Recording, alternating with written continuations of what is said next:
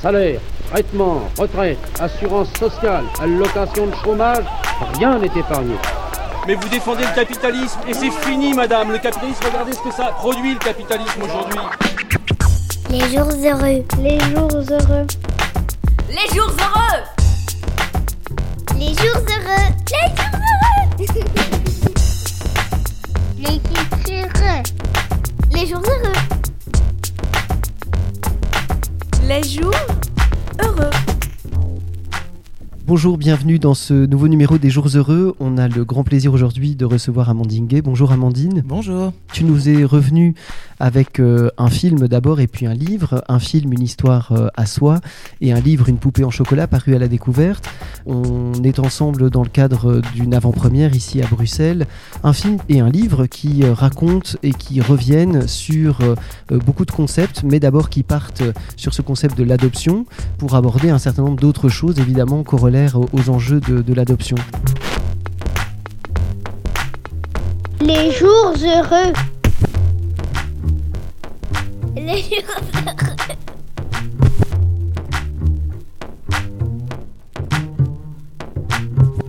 D'abord, une première question que j'avais envie de, de te poser. Quelle, quelle est la définition que tu as, toi, de l'adoption? Alors c'est une c'est une bonne question. Euh, moi je dirais que l'adoption c'est euh, un des moyens de faire famille et c'est un moyen de faire famille euh, qui effectivement euh, permet à des personnes qui n'ont pas de lien biologique de se rencontrer. Euh, voilà. Et ensuite, bah, c'est sanctionné par la loi. Donc en France, soit par le biais de l'adoption simple, soit par le biais de l'adoption plénière. Euh, sachant que la différence principale entre ces deux euh, formes d'adoption, c'est que l'adoption plénière rompt les liens de filiation antérieurs euh, et donc voilà fait disparaître les premières familles. Et c'est vrai que moi, c'est aussi l'enjeu sur lequel euh, je me penche beaucoup. Je pense qu'on on devrait justement plutôt se focaliser sur l'idée de circulation des enfants que sur l'idée de propriété exclusive des enfants par deux parents maximum. Plutôt s'ouvrir sur les enjeux d'adoption simple ou euh, de faire famille euh, différents, comme ce qui existe par exemple en Polynésie française avec le Fahamourak et euh, voilà cette, cette idée du don d'enfant et qu'un enfant fera toujours partie de sa famille de naissance, euh, même s'il grandit avec des gens de la famille élargie ou même des personnes qui ne font pas partie de, de sa famille biologique. Pour moi, l'adoption, c'est vraiment ça, c'est une rencontre entre des mineurs isolés et des adultes qui, à un moment donné, décident de faire famille ensemble.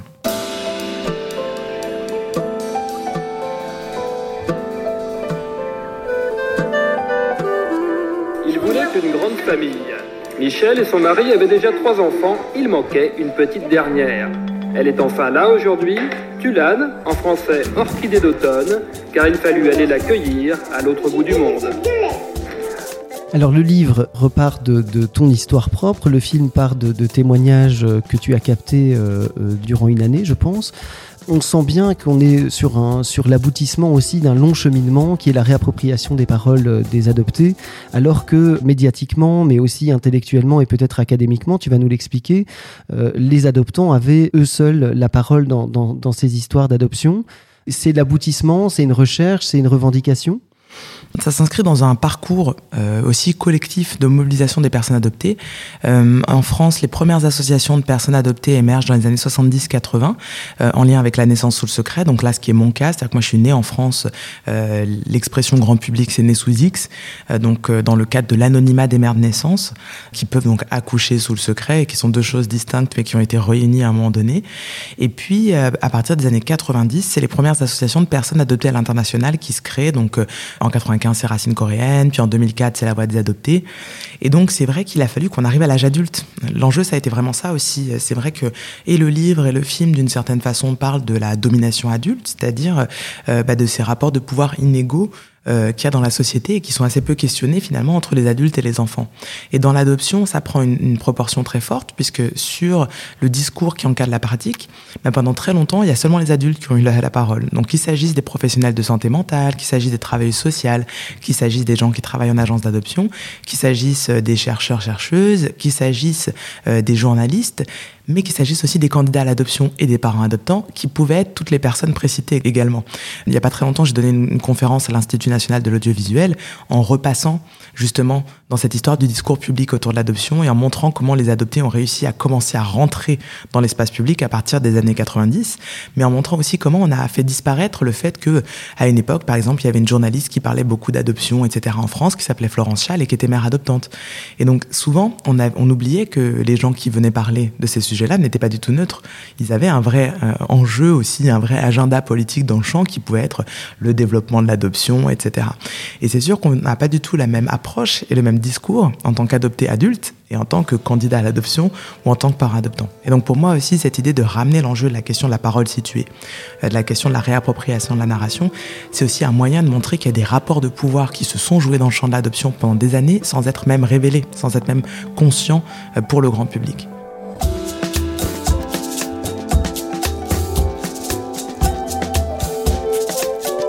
les jours heureux.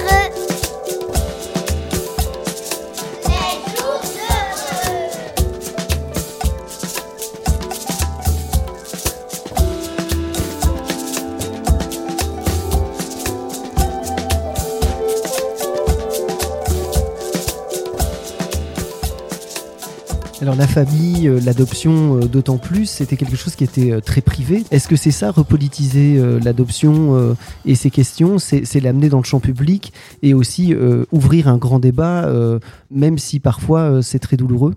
Oui, parce que moi, par exemple, euh, j'ai été euh, assez surprise de voir que la sociologie de la famille a quasiment euh, disparu du champ de recherche français.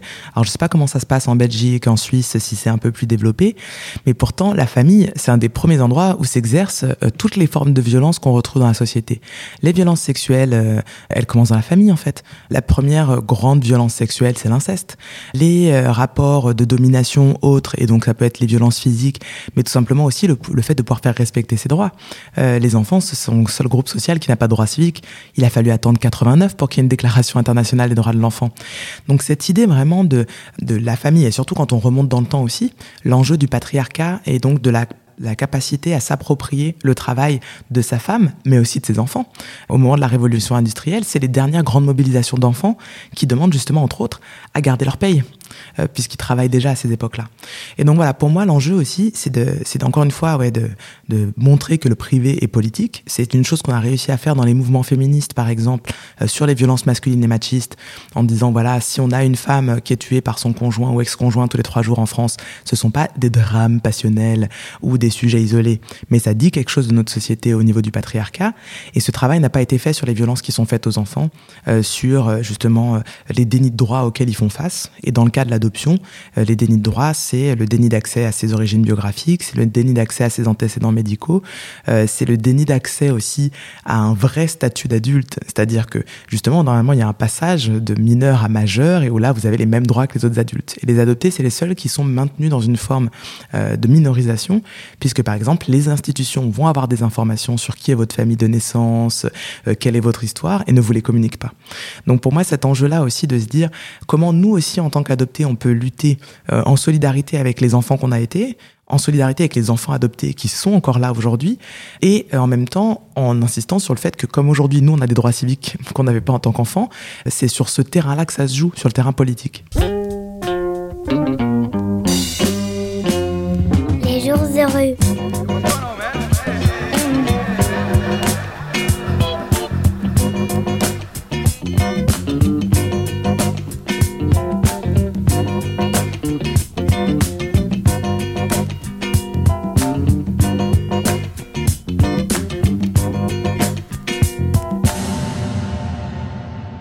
C'est quelque chose qu'on entend beaucoup aujourd'hui, l'intersectionnalité dans le débat public. Ici en Belgique, c'est un peu plus timide, mais on y arrive euh, quand même. Tu pratiques ça comment, l'intersectionnalité? Parce que quand on t'écoute, évidemment qu'on sent qu'il y a les couches euh, euh, raciales, il y a les couches évidemment genrées qui s'agglomèrent et qui font partie de l'histoire. J'aime toujours euh, revenir justement aux, racines du concept. Les racines du concept, c'est 89 et une bataille syndicale qui oppose euh, un groupe de travailleuses noires à General Motors. Et en fait, ces travailleuses se sont rendues compte aux États-Unis qu'elles font l'objet d'une double discrimination. Elles sont moins payées que les hommes noirs et moins payées que les femmes blanches. Et à ce moment-là, dans le droit du travail états-unien, c'est possible de faire reconnaître qu'un seul type de discrimination, donc euh, raciale ou de genre, mais pas les deux conjointes.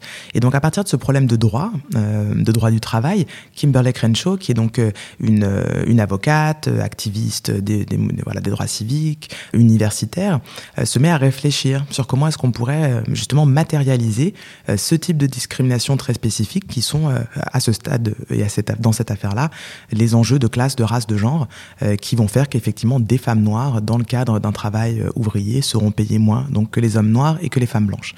Donc bon, ce groupe de femmes perd hein, malheureusement son combat syndical. C'est de cet épisode-là que vient le concept d'intersectionnalité, donc euh, Kimberly Crenshaw, qui décide de théoriser euh, le fait que pour certains groupes, être à l'intersection de plusieurs discriminations va donner lieu à des discriminations qui sont propres. Et donc pour moi, l'enjeu, c'est effectivement, euh, en fonction de qui on est, à quel droit on va avoir accès ou on ne doit pas avoir accès. Donc par exemple, politiser le faire famille, et donc c'est effectivement l'approche aussi qui est utilisée dans le, dans le livre, qui est l'approche de la justice reproductive, c'est effectivement faire rentrer les questions euh, ou la perspective intersectionnelle dans la perspective des droits reproductifs, de la santé sexuelle et euh, des questions euh, du faire famille. Parce que sinon, on ne se rend pas compte que certains droits peuvent être aussi des outils d'oppression euh, dépendamment de la communauté euh, sur qui ils sont appliqués. Donc les questions par exemple de planning familial en France, dans la Caraïbe, ça a été un outil d'oppression des femmes noires, racisées de Guadeloupe, de Martinique, de la Réunion. C'est-à-dire qu'en fait, à partir des années 50-60, l'État français met en place des politiques de planning familial dans ces espaces-là, Guadeloupe, Martinique, Réunion, Guyane, parce qu'on veut limiter le nombre d'enfants que ces, que ces populations ont. Donc on leur donne moins d'aide sociale, par exemple. Il y a un système d'aide sociale dégressive au fur et à mesure qu'on a de plus en plus d'enfants, qui est l'inverse de ce qui se passe euh, en hexagone.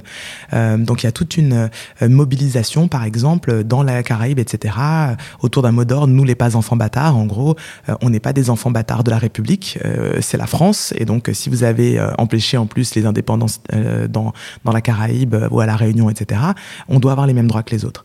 À la Réunion, il y a carrément des stérilisations forcées, donc encore une fois, les médecins, encouragés par l'État, par la direction des affaires sanitaires et sociales, stérilise les femmes dont on considère qu'elles ont déjà eu trop d'enfants. Ça, c'est ce qui se passe hors hexagone dans les années 60-70, pendant que les femmes blanches en hexagone militent pour avoir accès à la contraception à l'avortement, qui dans leur cas est effectivement un outil d'émancipation, d'accès au monde du travail, etc. Donc pour moi, la perspective euh, intersectionnelle, la question de la justice reproductive, ça permet en fait de, de comprendre des enjeux très concrets, des enjeux qui se matérialisent même dans le corps des personnes racisées, euh, qu'il s'agisse effectivement de discrimination salariale, mais aussi de discrimination dans l'accès aux soins, euh, ou vraiment, enfin je veux dire, les stérilisations forcées, là on est dans de la pure violence d'État, dans de l'eugénisme, etc. Pour moi, l'enjeu c'est de toujours aussi passer par l'expérience individuelle, de passer par les récits de vie, euh, donc ça peut aussi être les expériences collectives euh, d'un groupe donné, pour montrer qu'il ne s'agit pas de théorie en fait. On n'est pas dans des débats théoriques. Là, on est dans qui peut faire famille ou pas, qui est encouragé à produire des enfants ou non, et sur quels critères. Et, ça, ça permet de, de, tout de suite, effectivement, euh, rentrer dans quelque chose qui n'est pas de l'ordre de l'ésotérique et du débat d'idées. Mais moi, je voudrais qu'on m'explique vraiment pourquoi est-ce que des femmes noires euh, sont découragées de produire des enfants et sont même stérilisées de force. Et s'il y a un argument qui tient, euh, je veux l'entendre, quoi. Donc d'où le concept euh, que tu développes euh, principalement dans le livre de, justice reproductive. Euh, c'est quoi les enjeux de cette justice reproductive? Et puis surtout, est-ce qu'aujourd'hui, il y a une mise en marche de cette revendication assez concrète en France ou en Europe, dans un, dans un des pays européens plus globalement en Occident. Il y a effectivement beaucoup de personnes qui sont mobilisées autour de la justice reproductive, mais sans le savoir. C'est-à-dire que euh, quand on se mobilise pour que les personnes LGBTI euh, euh, puissent faire famille, justement, euh, puissent avoir des droits, parce que l'enjeu, c'est qu'il y a toujours eu des stratégies au sein des communautés LGBT pour produire des enfants. on s'organise, etc. L'enjeu, par contre, c'est qui peut accompagner ces enfants à l'hôpital. Et donc, si on n'a pas des lois qui suivent l'évolution des familles et qui vont permettre, par exemple, qu'il y ait trois ou quatre noms sur un acte de naissance, et que donc quand votre enfant s'est fait mal et va à l'hôpital, mais si vous n'êtes pas la personne qui a produit l'enfant, vous êtes quand même son parent légal et donc vous allez pouvoir signer les papiers relatifs à sa santé, etc. C'est là qu'il y a des enjeux. Et donc il y a plusieurs étapes. D'abord il y a eu effectivement la mobilisation pour le mariage pour tous, qui voulait dire l'ouverture de l'adoption aussi aux couples de lesbiennes et aux couples de gays, mais il faut voir dans les faits comment ça se passe. Donc en France, comme on n'aime pas trop collecter des chiffres, il nous manque les données. Mais en 2018, une députée génération euh, qui était sur le Conseil de famille de Paris, donc les conseils de famille euh, par euh, département, c'est là où on, on fait, sont organisés les appariements. Donc c'est-à-dire que c'est un conseil et quand des gens ont déjà l'agrément pour adopter, c'est le moment où quand un enfant devient adoptable, on décide chez qui on le place. Et donc cette députée en 2018 a, a démissionné pour faire une annonce publique en disant ça fait six ans qu'on a ouvert l'adoption aux couples de lesbiennes et de gays, mais dans les faits, le Conseil de famille de Paris ne place jamais euh, les enfants chez les couples gays et lesbiens qui ont l'agrément. Et donc pour moi l'enjeu c'est ça en fait. Quand on parle du droit à faire famille, on parle de tout le monde. Quand voilà je parle de l'adoption etc. Bah pour moi l'enjeu c'est c'est très bien d'avoir ouvert l'adoption aux couples de gays et de lesbiennes en 2012. Si après il n'y a jamais d'appareillement pour ces couples là, alors en fait il n'y a pas d'égalité. Il peut y avoir parfois l'égalité en droit, il n'y a pas l'égalité en fait. C'est la même chose par exemple sur le don de gamètes. Aujourd'hui on a enfin ouvert en France le don de gamètes euh, aux lesbiennes et, euh, et, aux femmes seules. Alors bon, ça exclut les personnes trans, donc déjà on n'y est pas là sur l'égalité en droit. Mais en plus, dans les faits, déjà quand il s'agissait des couples hétéro-noirs, on est sur 7 à 10 ans d'attente. Et donc en fait, les couples hétéro-noirs en France font comme les lesbiennes, c'est-à-dire vont en Belgique, au Danemark, etc., dans les endroits où ils peuvent avoir accès à des gamètes, parce qu'en France, par contre, là où on ne veut pas aborder la race euh, frontalement sur d'autres sujets, on le fait dans le don de gamètes. Et où là, du coup, les médecins ont beaucoup de mal à donner des gamètes de personnes blanches aux couples noirs, en se disant que ça va être compliqué pour un enfant euh, de grandir métis avec deux parents noirs, ou même blanc ou blanche, dépendamment de si vous avez besoin de toutes les gamètes, etc. Alors que ça n'a jamais posé de problème de placer des enfants dans des familles blanches. Donc voilà, euh, pour moi l'enjeu c'est vraiment ça, c'est que finalement c'est très contemporain, c'est très concret, et peut-être aussi il manquait une espèce de parapluie sous lequel on pouvait euh, regrouper toutes ces luttes, encore une fois pour être plus fort et plus forte, et se dire c'est pas des enjeux en silo. La question du don de gamètes dans les communautés noires, c'est aussi la question du don de gamètes dans les communautés LGBT, c'est aussi la question de l'accès à l'adoption pour les personnes LGBT, etc., etc. Et moi, je pense que si on arrive à justement mettre un peu tout ça ensemble, on va être plus forte et plus forte parce qu'on peut lutter ensemble aussi. Il y a dix ans, Philippe Frété n'avait qu'un désir, celui d'être papa. On lui reconnut alors bien des qualités humaines, mais l'adoption lui fut refusée, car dans son couple, il n'y avait pas de mère. Philippe est homosexuel. Cet après-midi, au terme de 10 ans de zigzag juridique, la Cour européenne a mis fin à ses espoirs.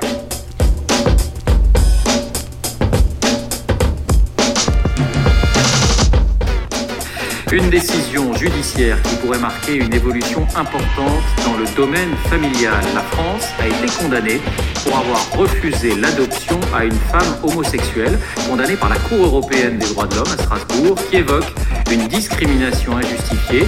Conséquence, l'administration ne pourra plus faire valoir cet argument pour refuser un agrément.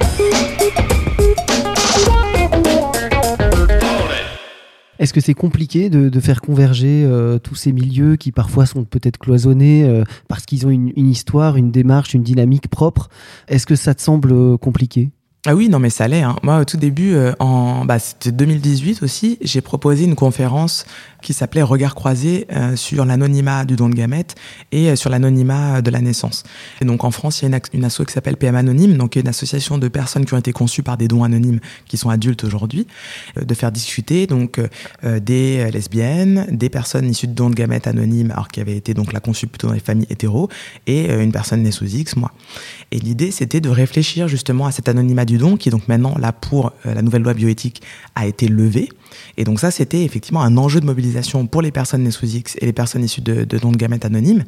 Et effectivement, euh, la question de l'anonymat du don de gamètes, pour beaucoup de lesbiennes, à ce moment-là, c'était la possibilité aussi de ne pas être forcée d'interagir avec un père. Et nous, tout notre, euh, tout notre argument, c'était de dire, euh, un don de gamètes qui n'est pas anonyme, ça veut pas dire qu'il y a un homme qui rentre dans votre, dans votre famille. Ça veut dire qu'on évite le secret des antécédents médicaux, le secret des origines biographiques, et donc du coup, ça a un impact. Et nous, en tant que personnes issues de dons anonymes ou issues de la naissance sous le secret, on pense que c'est important de faire entendre aussi la perspective des adultes à venir, qui sont les enfants qu'on veut concevoir, etc. Mais ce qui était compliqué dans cette perspective-là, c'est qu'effectivement, ça pouvait être euh, ressemblant avec le discours de la manif pour tous, avec le discours des personnes qui veulent empêcher les personnes LGBT d'avoir accès euh, aux faire famille et aux dons de gamètes. Et donc du coup, euh, les premières annonces sur cette euh, conférence, il y a eu des personnes qui disaient oui, mais c'est lesbophobe. Pourquoi est-ce que euh, on n'aurait pas les mêmes droits que les hétéros Pourquoi est-ce qu'on pourrait pas avoir accès aux dons de gamètes anonymes? Et donc moi, mon, mon argument, c'était de dire mais c'est pas parce que les hétéros ont des droits que c'est des bons droits en fait. Et donc du coup, il faut aussi voir les moments où les changements de loi peuvent bénéficier à tout le monde. Et donc, du coup, bah, ça a bénéficié à tout le monde qui ait plus de dons de gamètes anonymes. Par exemple, moi, je sais que dans les communautés noires, ça freinait beaucoup de personnes qui se disaient, moi, je veux pas, c'est pas ma vision du faire famille, euh, le secret, etc. Moi, si je donne mes gamètes, il n'y a pas de souci, je veux bien rencontrer dans 20 ans la personne qui aura des questions, qui sera curieuse. Et moi, la première d'ailleurs. Moi, je n'ai pas donné mes gamètes parce que c'était l'époque du don anonyme. Donc moi, j'ai subi une hystérectomie il y a quelques années et je m'étais dit, je pourrais donner mes gamètes justement dans un truc de solidarité avant de faire l'hystérectomie, etc. Et puis après, je me dis, mais moi, je suis né sous X, moi, je suis contre le don anonyme, donc euh, c'est pas possible. Donc voilà, euh, l'idée pour moi, c'est que on puisse avoir justement des discussions en dehors de temps médiatique de controverse entre nous aussi, euh, parce que moi je m'identifie comme personne pansexuelle, donc euh, bien entendu que je suis pas là pour militer pour que les, lesbiennes, les personnes trans, etc. n'aient pas les mêmes droits que nous. Euh, je veux dire, l'idée c'est qu'on ait toutes et tous les mêmes droits, mais toujours en gardant dans la tête la question des droits des enfants. Et je pense que ça, dans tous les milieux militants, vraiment les enfants comme sujet politique, on n'y est pas trop là. Et donc euh, là, là, je, je pense que c'est aussi ça l'enjeu, c'est que c'est pas parce qu'on est euh, à l'avant-pointe de plein de sujets euh, qu'on n'a pas nos propres angles morts de réflexion. Et je pense vraiment que sur la question de l'enfance, de la domination adulte, etc., là, c'est peut-être l'endroit où ça coince encore le plus parce qu'on n'y a pas beaucoup réfléchi. Mais les discussions ont lieu. C'était génial cette table ronde. Elle est en ligne pour les personnes que ça intéresse. sur mon compte YouTube, il y a la conférence du mois des adoptés de cette époque-là, et on en avait déjà fait plein. On en avait fait une sur euh, l'expérience de la métamorphose. Donc, euh, c'est quoi les expériences croisées de personnes adoptées, euh, handicapées et de personnes trans? De réfléchir, voilà, comment est-ce qu'on se l'auto-engendrement, comment on se recrée une identité, etc. Donc, il y, y, a tellement de ponts possibles. Donc, moi, j'essaye ça. J'essaye de lancer les conversations. Parfois, c'est un peu tendu, mais on finit par avoir les conversations quand même aujourd'hui des adoptés sont à l'âge adulte, euh, et c'est ton cas, et reprennent en main en fait leur, dynamique, leur histoire, et, reprennent en main leurs paroles. Est-ce que tu sens une différence, par exemple, entre ce que toi tu as vécu et ce que d'autres ont vécu euh, dans ta génération et cette génération d'enfants aujourd'hui, en sachant qu'entre-temps, il y a des mécanismes, euh, outre la Convention générale des droits de l'enfant, il y a aussi des mécanismes, hein, des institutions qui sont nées pour défendre ces droits, même si elles sont très timides. Est-ce que tu sens quand même qu'il y a un mouvement de fond qui permet à ces enfants aujourd'hui d'être d'être au centre et, plus à la marge alors je dirais que ça s'est beaucoup amélioré, mais qu'on n'y est pas encore. Dans le cadre euh, français, le problème, et c'est la grosse critique qu'on fait, c'est de dire euh, l'adoption est gérée par les départements. Il y a 101 départements en France, il y a 101 politiques d'adoption.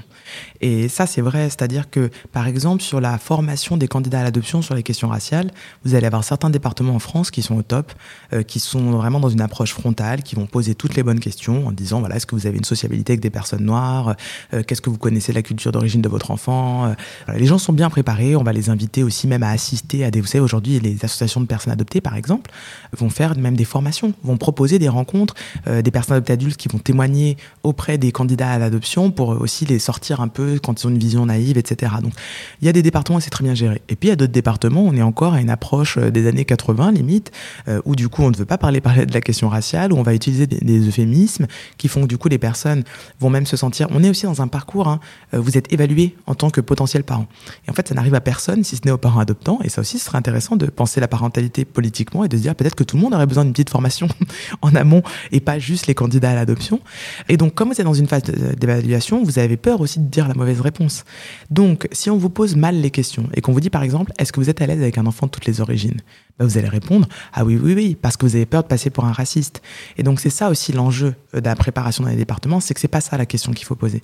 La question c'est de poser par exemple quelle est votre sociabilité? Pour nous c'est important que votre enfant si vous adoptez un enfant noir c'est important qu'il ait deux trois personnes de référence dans votre entourage. Est-ce que vous pouvez me nommer euh, deux trois de vos amis noirs ou même de sa communauté d'origine? Est-ce que vous fréquentez des personnes haïtiennes? Ce qui lui permettrait en cas de curiosité etc ça ça force les gens ça les met face au manquement qu'il y a dans leur vie. Ils vont éventuellement répondre mais pourquoi est-ce que c'est si important? Et là, on va leur dire, bah, qu'est-ce que vous connaissez du profilage racial? Et bon, là, euh, effectivement, est-ce que vous savez ce que c'est? Est-ce que vous savez que ça existe? Comment vous allez vous accompagner votre enfant là-dedans, etc. Et donc, c'est là pour moi qu'il y a un gros souci en France c'est qu'on n'a pas une approche homogène sur plein de sujets. Et quand en plus on va dans l'adoption internationale, il y a vraiment cet enjeu de une approche mixte public-privé. C'est-à-dire que on a encore des agences d'adoption, même si elles reçoivent un agrément de l'État, c'est pas l'État qui, qui leur donne exactement les conditions dans lesquelles euh, ils doivent fonctionner. Donc par exemple, quelles sont leurs pratiques d'archivage? Quelles traces est-ce que ces personnes euh, laissent, etc. C'est encore à l'appréciation de ces, ces agences d'adoption. Et ça, pour moi, par exemple, c'est pas acceptable. Euh, il devrait y avoir un système qui permet que toutes les archives soient au, niveau de l'État pour, pour qu'il y ait une vraie conservation qui soit assurée, pour qu'il y ait une vraie voilà, traçabilité, etc. En particulier quand des associations sont dissoutes, ce qui a été le cas en France, hein, parce que suite à certains voilà, trafics, des associations ont été dissoutes. Est-ce que leurs archives ont bien été récupérées? Est-ce qu'elles sont mises à disposition des personnes adoptées, etc., etc. Il y a des pratiques qui perdurent. Euh, par exemple, à ce stade, l'Agence française de l'adoption, et là ils sont en train de réfléchir à mettre fin à cette pratique, et j'espère que ça va être le cas, quand euh, l'Agence française de l'adoption est contactée par une famille de naissance, quel que soit le pays, il collecte l'information, mais il ne notifie pas la personne adoptée et sa famille adoptante. Il faut que la personne adoptée d'elle-même un jour retourne à l'agence française de l'adoption pour savoir si quelqu'un a donné des informations. Moi, je suis pour que ce forme euh, d'intermédiaire, et c'est là où je dis qu'il y a une forme de minorisation, où on est privé de notre agentivité, donc capacité d'agir sur soi et sur le monde, en tant qu'adopté. Vous allez dire aux adoptés, votre famille de naissance vous cherche, euh, veut vous envoyer des informations. La personne adoptée, ou sa famille, si elle est mineure, peut dire, écoutez, pour l'instant, elle n'est pas prête, ou elle n'a pas envie, ou dire, je ne suis pas prête, je n'ai pas envie, mais vous savez que les informations sont là. C'est pas du tout la même chose de vous construire en sachant des 12 ans que votre famille de naissance demande de vos nouvelles, ou euh, de le découvrir fortuitement à 25, euh, en ayant pensé toute votre vie que personne ne s'intéressait à vous, que vous avez été abandonné, etc. Et c'est pas forcément ça qui s'est passé. Donc voilà, là-dessus, là, sur toutes ces nuances, c'est effectivement uniquement la parole des adoptés adultes, nos mobilisations qui font que euh, les, choses changent en termes de pratique au sein des institutions. Quand on parle d'intérêt supérieur de l'adopté, c'est la même chose. C'est pas une, une, question théorique. Nous, on a plein de choses qui auraient pu être mieux faites, qu'on fait remonter. Donc voilà, la préparation sur les questions raciales, l'accès aux antécédents médicaux, l'accès aux origines biographiques. Et ça, ça n'avait pas été pensé en amont par les institutions. Et donc euh, voilà, ça, ça manque encore beaucoup d'homogénéisation. C'est mieux, mais c'est encore pas optimal.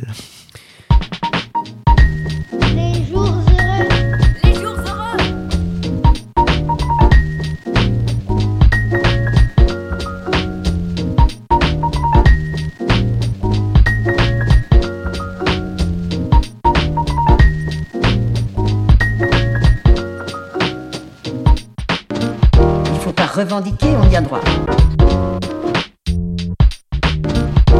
Il faut pas revendiquer, on y a droit. Ça, j'ai toujours pensé ça.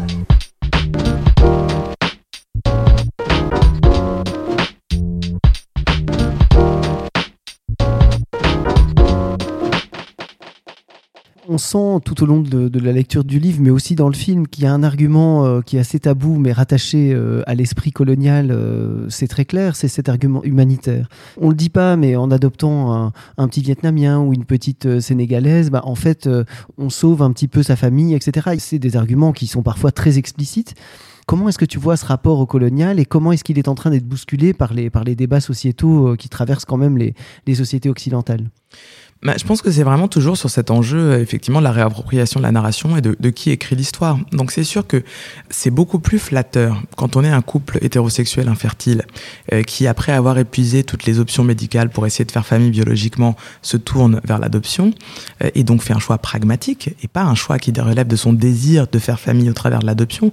Et ça, pour moi, c'est important. C'est la dernière enquête de l'INED en France sur qui sont les adoptants, qui sont les adoptés, qui date de 2009 et qui montre que 70% des personnes qui choisissent l'adoption le font après avoir épuisé toutes les euh, options médicales pour devenir parents euh, donc biologiquement.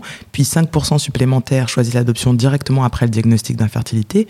Ça veut dire qu'en fait, les trois quarts des gens euh, qui se sont engagés dans l'adoption jusqu'à 2012, en tout cas, hein, pour les couples hétérosexuels, c'était en lien avec l'infertilité. C'était pas du tout en lien avec une volonté d'aider des enfants des pays du Sud.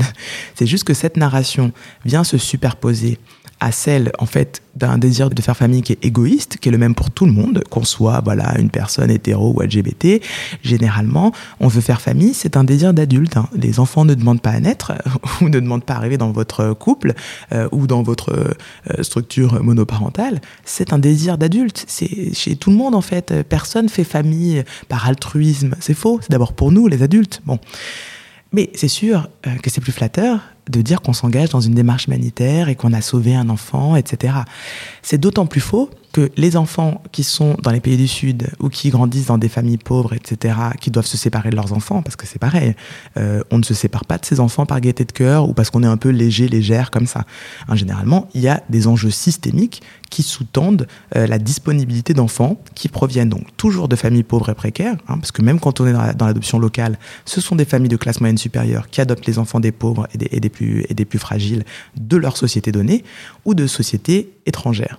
Et quand on regarde les sociétés étrangères d'où proviennent les enfants, par exemple, voilà, tu as parlé du Vietnam, euh, dans le cas de la France qui a donc colonisé le Vietnam, ben en fait, nous sommes notre pays est responsable de la déstabilisation d'autres pays, de la ponction de ses richesses, euh, et donc par l'impérialisme, par le capitalisme, euh, par le colonialisme, on a assez perturbé certaines sociétés pour qu'à un moment donné, il y ait des enfants qui soient adoptables. C'est ça qui se passe. Et donc, à plusieurs niveaux, les couples, les personnes blanches euh, occidentales bénéficient de l'histoire de l'exploitation, de l'histoire de la domination, des oppressions des empires. Si vous adoptez et que vous êtes aux États-Unis, en Grande-Bretagne, au Canada ou en France, déjà, ne serait que en Belgique, euh, vous adoptez parce que vous bénéficiez de cette histoire-là, hein, de cette histoire qui a fait qu'effectivement, à certains moments donnés, certains territoires ne peuvent plus gérer leur jeunesse, qui est aussi leur avenir. Et donc, c'est aussi d'une certaine façon participer à la ponction des richesses de ces pays-là. Hein, parce qu'en fait, euh, la jeunesse, c'est le futur. Et donc, euh, se départir de son futur, c'est vraiment qu'on a, on, est dans, une survie immédiate. Et on le voit très bien, parce que dès que les pays sortent d'un marasme économique, de guerre civile, de d'épidémie, de phase de famine, bah, une des premières choses qu'ils font, c'est fermer l'adoption internationale. Parce que vous allez bien entendu euh, pas euh, vous priver de votre futur si vous avez les moyens euh, voilà, de garder les, les enfants chez vous. Donc pour moi, l'enjeu, c'est juste ça, c'est de remettre l'histoire à l'endroit et de montrer que, en fait, ça n'a jamais été une démarche humanitaire. C'est avant tout une démarche, euh, voilà, motivée par des besoins individuels et ancrée dans des rapports euh, de pouvoir et de domination et d'inégalité structurelle systémique. Simplement, c'est sûr que c'est moins valorisant euh, de dire j'ai pu faire famille parce qu'une autre a été détruite et que moi, ben, je suis juste du bon côté des inégalités mondiales. C'est sûr, sûr que moi, c'est moins beau que de dire j'ai sauvé un petit enfant de la famine.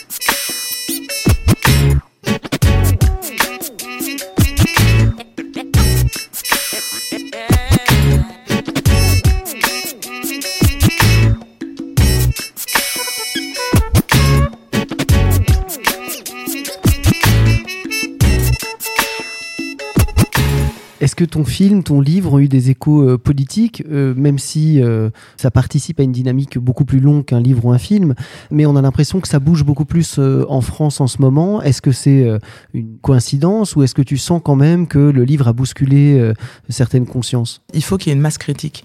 Et là, on a une masse critique d'adoptés qui ont atteint l'âge adulte, qui aussi, effectivement, puisque l'adoption est un enjeu de classe, on se retrouve adopté dans des familles de classe moyenne supérieure. Donc pour celles et ceux d'entre nous qui n'ont pas été détruites par cette pratique qui laisse aussi quand même beaucoup de séquelles. Il y a beaucoup de personnes adoptées qui ne vont pas bien, etc. Mais pour celles d'entre nous qui sont effectivement encore en vie et en mesure de fonctionner, on a fait des études supérieures, on intègre les milieux médiatiques, euh, artistiques, culturels, etc., euh, universitaires. Et donc du coup, euh, effectivement, bah, nos productions euh, nos engagements commencent à être plus visibles. Je veux dire, même en Belgique. Là, il y a, l'association Racine Perdue, il y a Marielle Colline Fanon qui vient de sortir son livre aussi euh, sur les adoptions illégales au Guatemala. Et donc là, il vient d'y avoir trois jours d'affilée dans le monde, en France, des enquêtes sur les adoptions illégales et illicites au Chili là, il y, a vraiment euh, une, accélération. Et effectivement, le, film, le livre en font partie. J'envisage beaucoup mon travail comme ça, comme euh, la possibilité aussi d'être un peu comme euh, un catalyseur.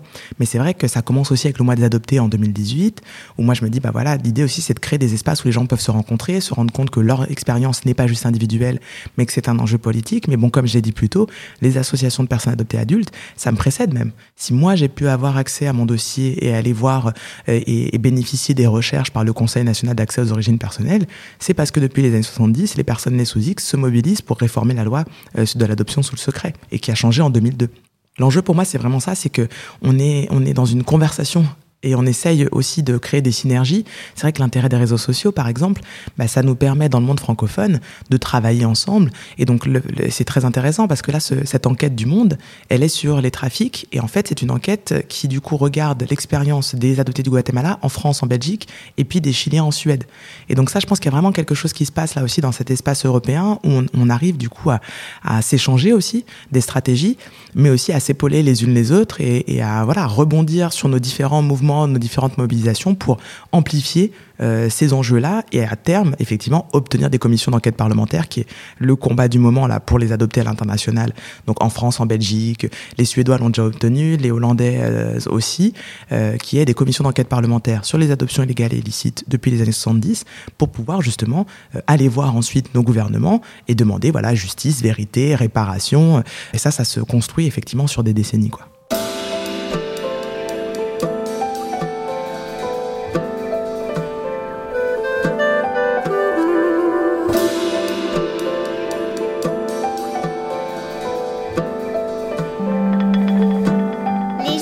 ブ